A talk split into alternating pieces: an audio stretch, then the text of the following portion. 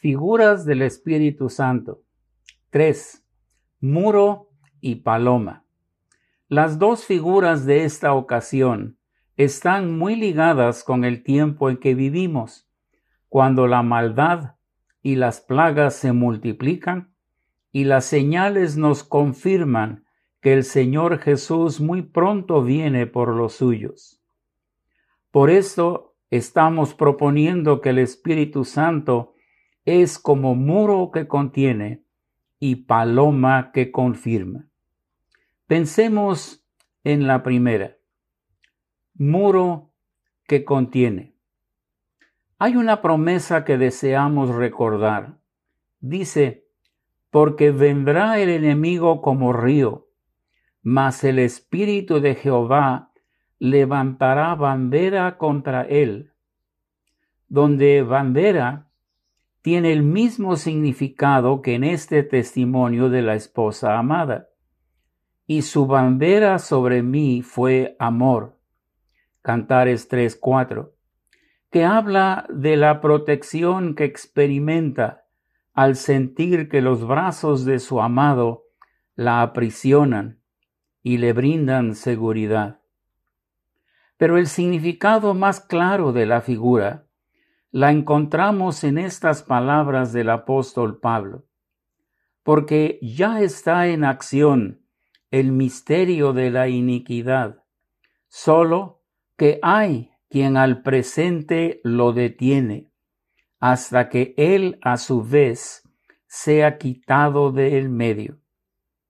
Y si él pudo decir, ya está en acción el misterio de la iniquidad, cuánto más nosotros, en medio de esta pandemia, rodeados de la inseguridad que emana de las crisis económicas, sociales y políticas que están en el horizonte. Pero el Señor Jesús prometió, mas por causa de los escogidos, aquellos días serán acortados. Mateo 24, 22. Él sabe que nuestra fe puede decaer al experimentar estos males a nuestras puertas. Por tanto, ante plagas como el COVID-19, el dengue, el ébola, la fiebre negra y otras que están o estarán apareciendo alrededor del mundo, diezmen a la, a la población, algo determinante está programado en el reloj profético de Dios. La iglesia de Cristo será arrebatada para estar con el Señor y, simultáneamente, el Espíritu, que es quien al presente lo detiene, al misterio de la iniquidad, a su vez sea quitado de en medio. Los problemas de epidemias, violencia y maldad, y lo que vemos en cuanto a temblores, inundaciones y tornados, con sus consecuencias de hambre y muerte, ciertamente aumentarán. Pero en este momento vemos al Espíritu Santo como muro que contiene esa hora de destrucción y muerte. Y gracias a Dios, antes de que llegue a su clímax, estaremos con Cristo en las bodas del Cordero. Apocalipsis 19:7. Algunos nos están ganando, pero no llegarán antes de nosotros a tan glorioso evento. La voz que debiéramos oír con más fuerza el día de hoy es, prepárate para venir al encuentro de tu Dios. Amós 4:12. Nuestro encuentro con Dios vendrá antes de la noche negra que se avecina. Un muro la detiene, pero no será por mucho tiempo. ¿Está usted preparado? Paloma que confirma. A Noé una paloma le confirmó que las aguas se habían retirado de la tierra. Génesis 8:11.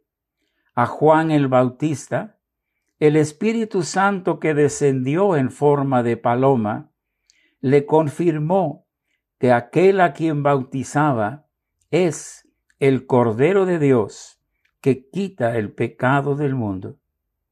Para concluir qué es lo que nos confirma a nosotros, recordemos dos palabras, dos parábolas.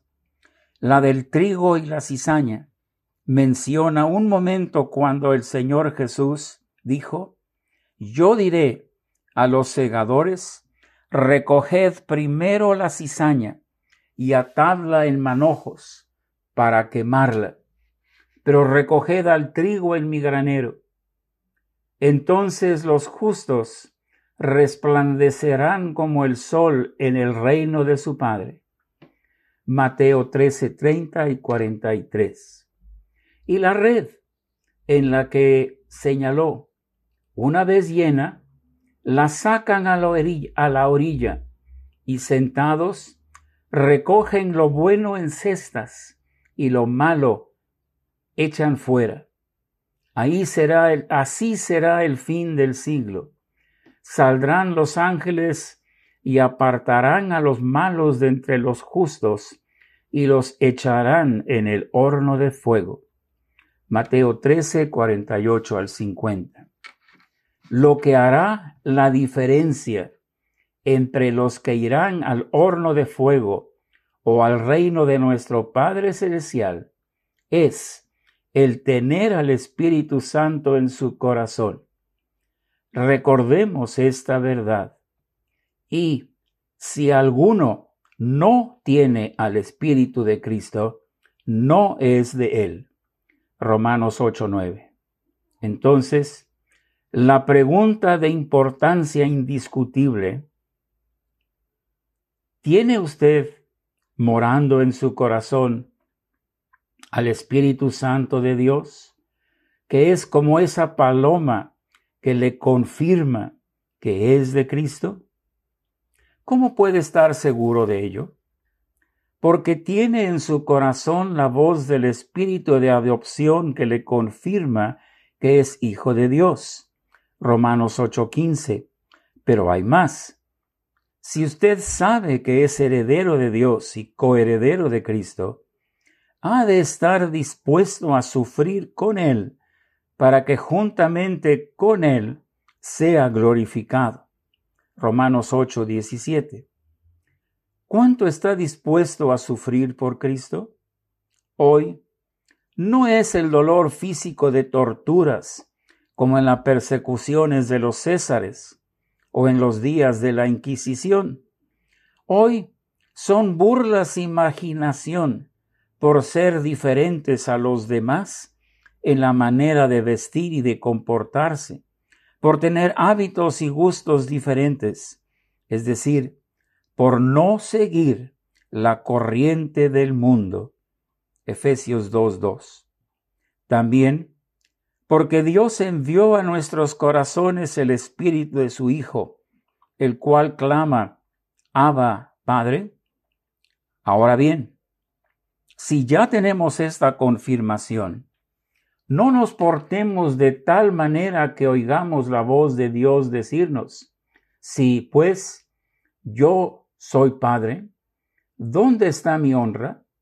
Y si soy Señor, ¿dónde está mi temor? Malaquías 1.6. En la Biblia, honra se refiere a lo que le damos a nuestro Padre y temor a la manera en que le obedecemos. Entonces, si ha sido confirmado en verdad como hijo de Dios, pregúntese, ¿qué sacrificios ha puesto en el altar para que sean aceptos ante Él? ¿Ha entregado su cuerpo en sacrificio vivo, santo y agradable a Él?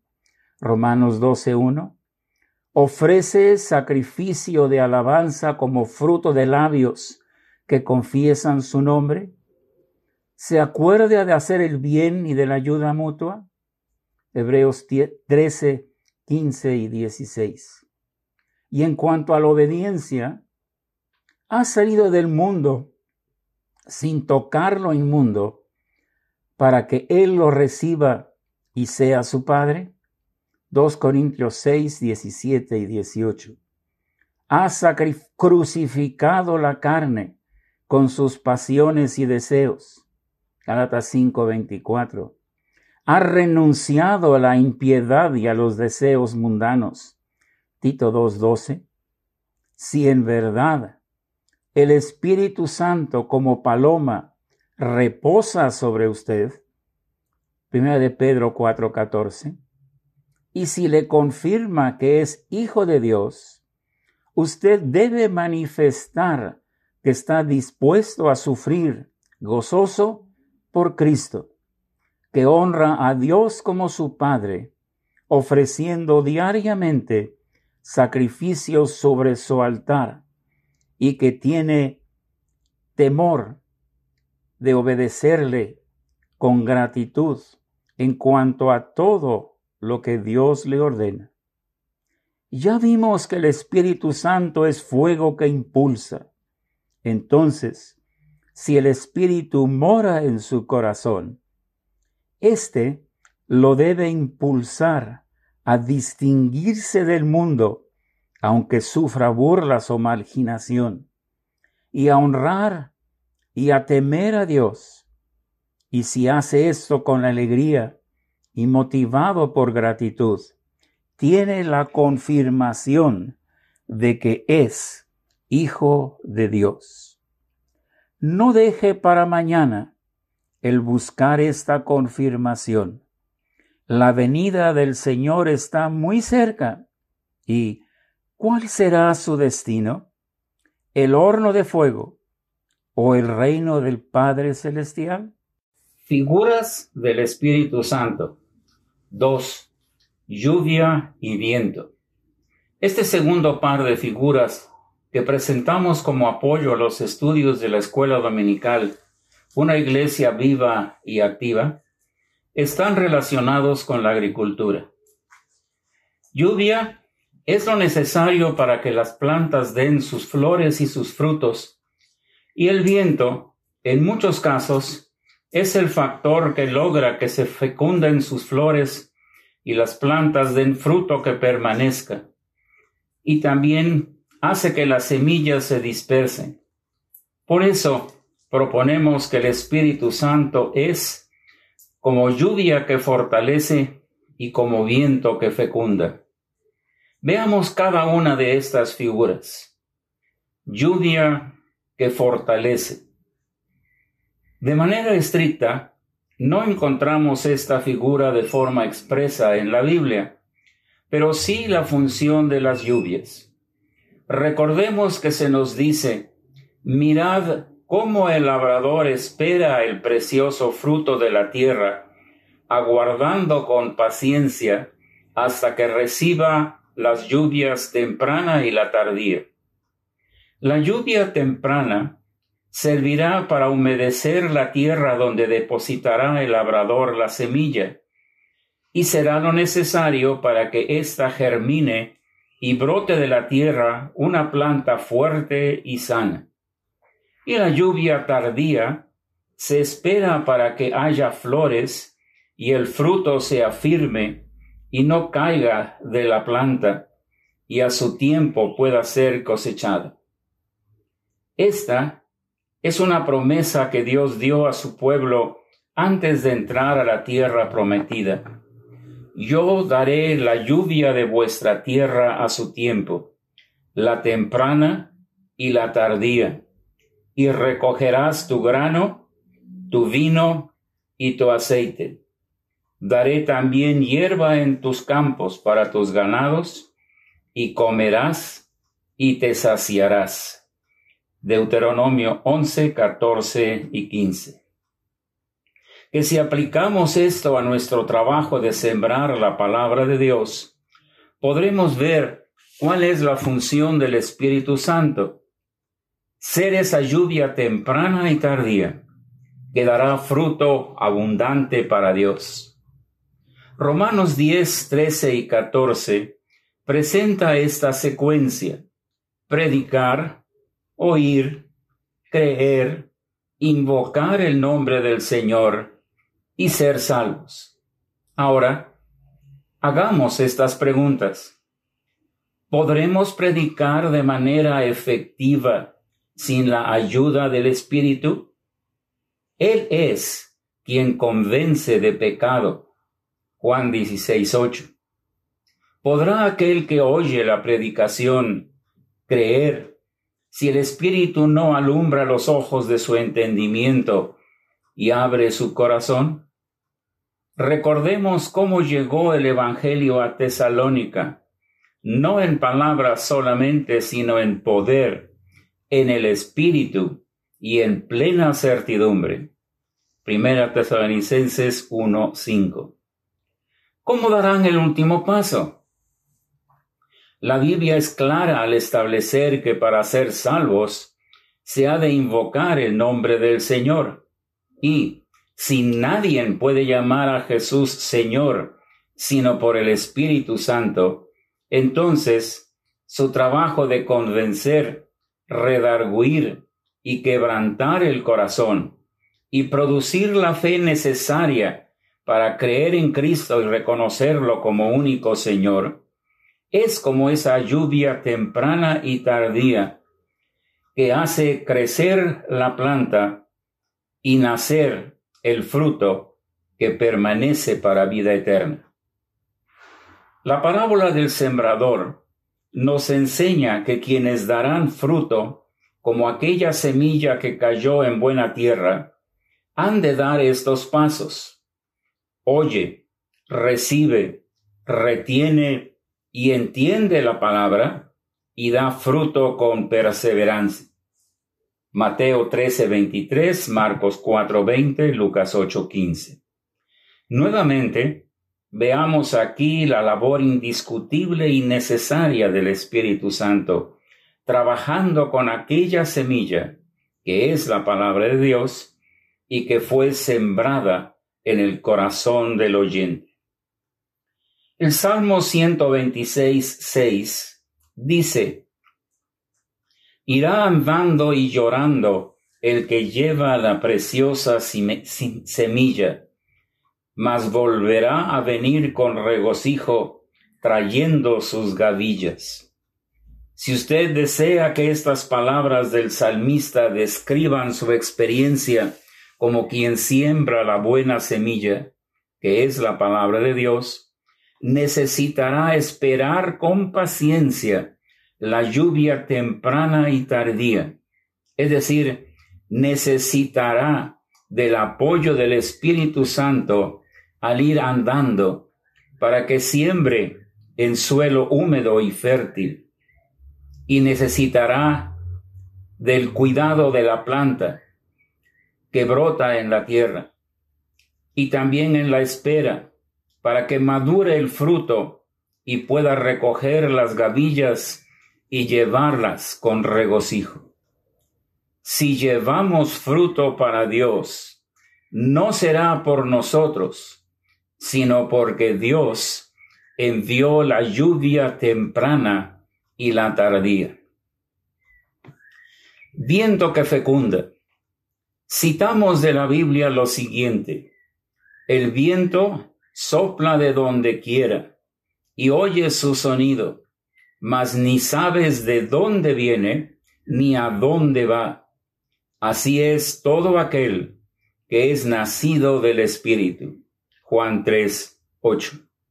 Aquí se habla del trabajo del Espíritu Santo relacionándolo con el viento.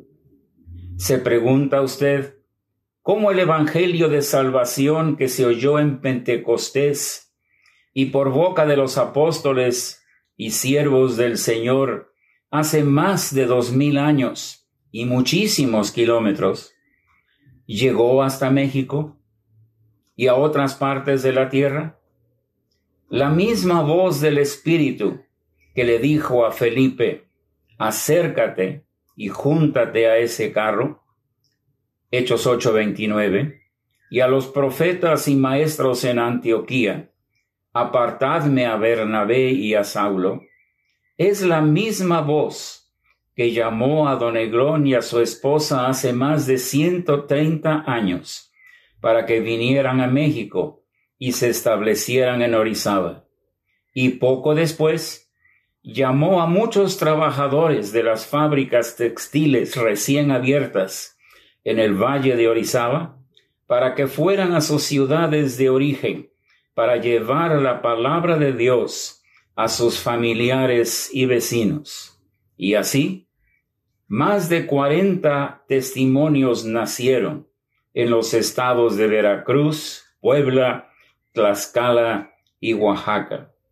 Esto también pasó en la India, en China, en África, en Argentina y muchos lugares más. Pero a veces el Espíritu tiene que usar métodos drásticos para hacer que la palabra de Dios llegue a otros lugares. En Hechos 8.1 leemos esto. En aquel día hubo una gran persecución contra la iglesia que estaba en Jerusalén, y todos fueron esparcidos por las tierras de Judea y de Samaria. Pero los que fueron esparcidos iban por todas partes anunciando el Evangelio. En otras ocasiones, el Espíritu cierra puertas y bloquea caminos cuando los planes del hombre no son los que Él ha escogido, como cuando cerró puertas y condujo a Pablo y a Bernabé hasta llegar a Filipos, donde dio nacer una iglesia en casa de Lidia. Hechos 16, 6 a 40.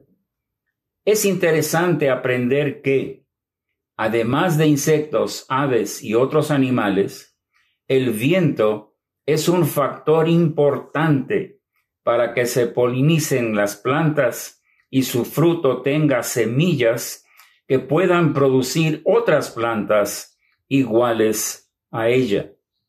Este es un milagro de Dios en las plantas para que la hierba verde y los árboles se reproduzcan, como leemos en Génesis 1.11. Pero más importante es entender que también es su plan para la propagación del Evangelio. Lo veremos al leer el libro de los Hechos y las diferentes epístolas, y lo podrá constatar si investiga cómo llegó el Evangelio a su región y a su familia algo que le aconsejamos que haga para que no olvide el sacrificio de quienes, movidos por ese viento, trajeron el mensaje a su corazón. El viento no solo poliniza, también lleva semillas a muchos kilómetros de distancia. Pensemos en folletos y medios electrónicos que son usados para este fin y levantemos nuestra oración de gratitud a Dios por el trabajo del Espíritu Santo en los corazones de quienes han de ser salvos.